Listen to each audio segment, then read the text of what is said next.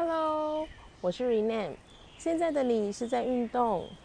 通勤，还是在家里做家事听这个频道呢？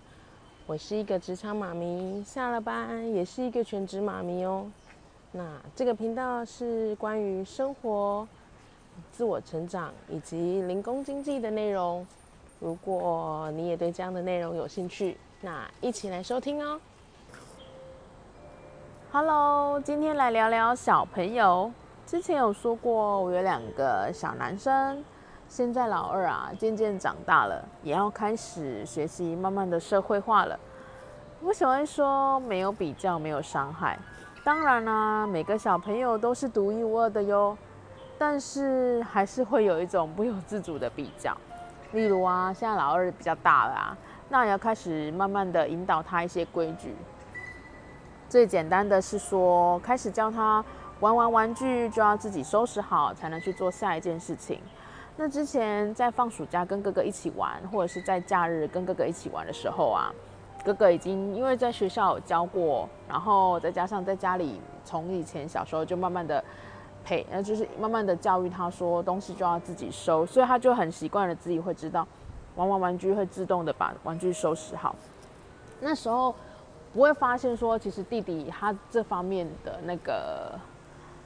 那个规矩还没有建立的很完全，然后觉得发，然后也不会发现其实弟弟不好教。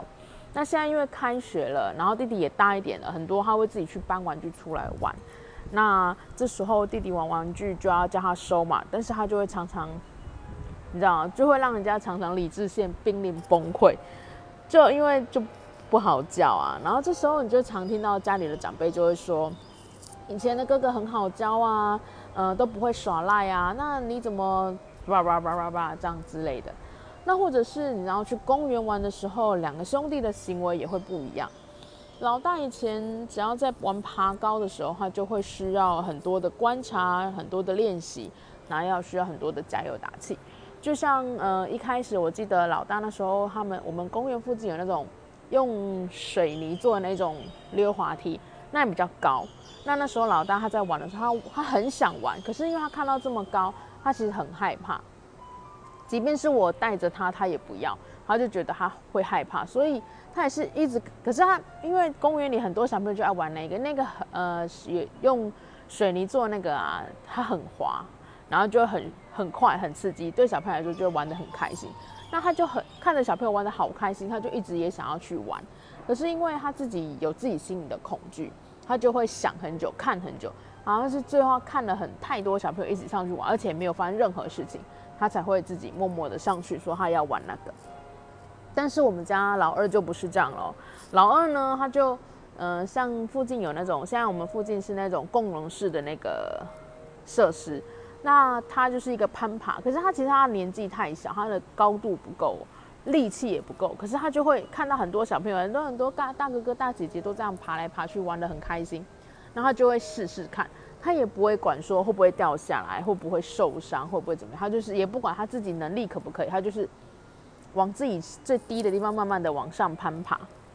除非爬到一个高度或是他跨不过去，因为他还小，他跨不过去，他就会告诉你说我跨不过去，他就会叫你了。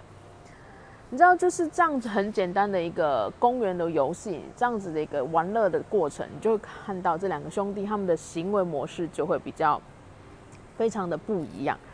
那以前呢，只有一个小朋友的时候，你就会没有这么大的感觉，你就会没有太大的感觉去比较什么，因为就没得比较嘛。那现在有两个兄弟，你就会不由自主的去比较，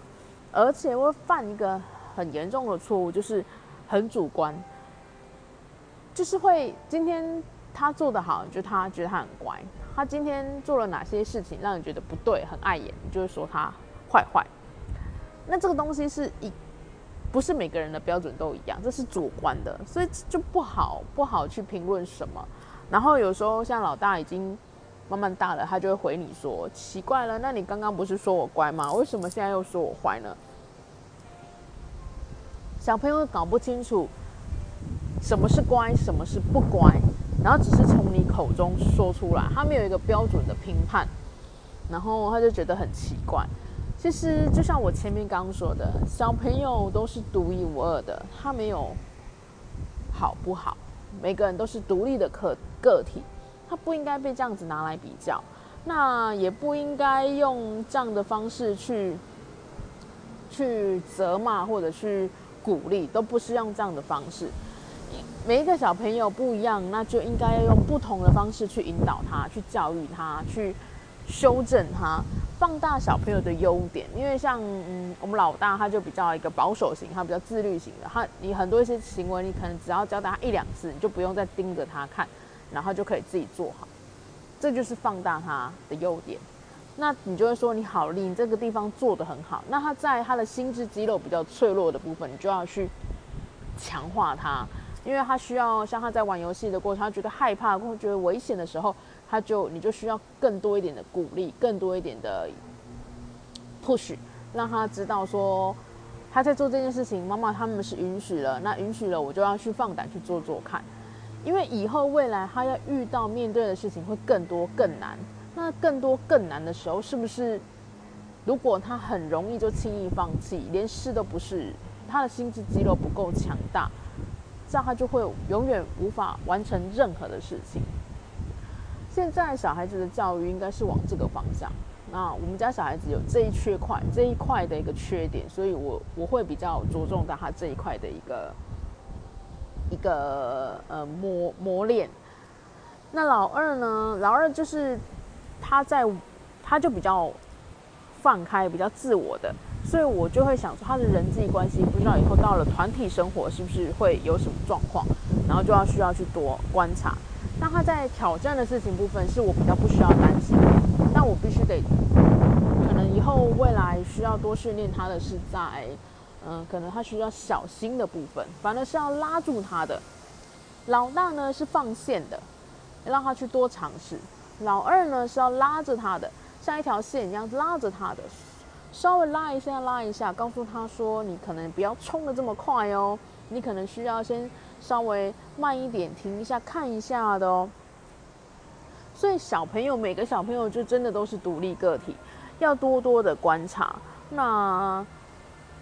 针对每一个小朋友的不一样的个性去做不一样的调整，不一样的教育。真的，我们家小朋友真的个性真的是太南辕北辙了。不知道大家家里的小朋友会不会有这样子的，有没有这样子的案例，或是有没有跟我一样这样子南辕北辙的小朋友，每天都快搞得爸妈都好崩溃啊。好啦，那今天就分享我们家小朋友南辕北辙的个性，不晓得你们家是不是跟我们家一样，让我好崩溃哦。如果有的话，欢迎你留言给我哦。那我们下回见喽，拜拜。好啦，今天的分享就到这里。不知道你有没有和我类似的经验呢？欢迎你一起和我分享哦。若你也喜欢这样子的内容，请你给我五颗星的评价，给我一个让我继续录制的动力哦。那或者是你也可以到我的 IG 留言分享，我的 IG 是 R E N E E 下底线。S U N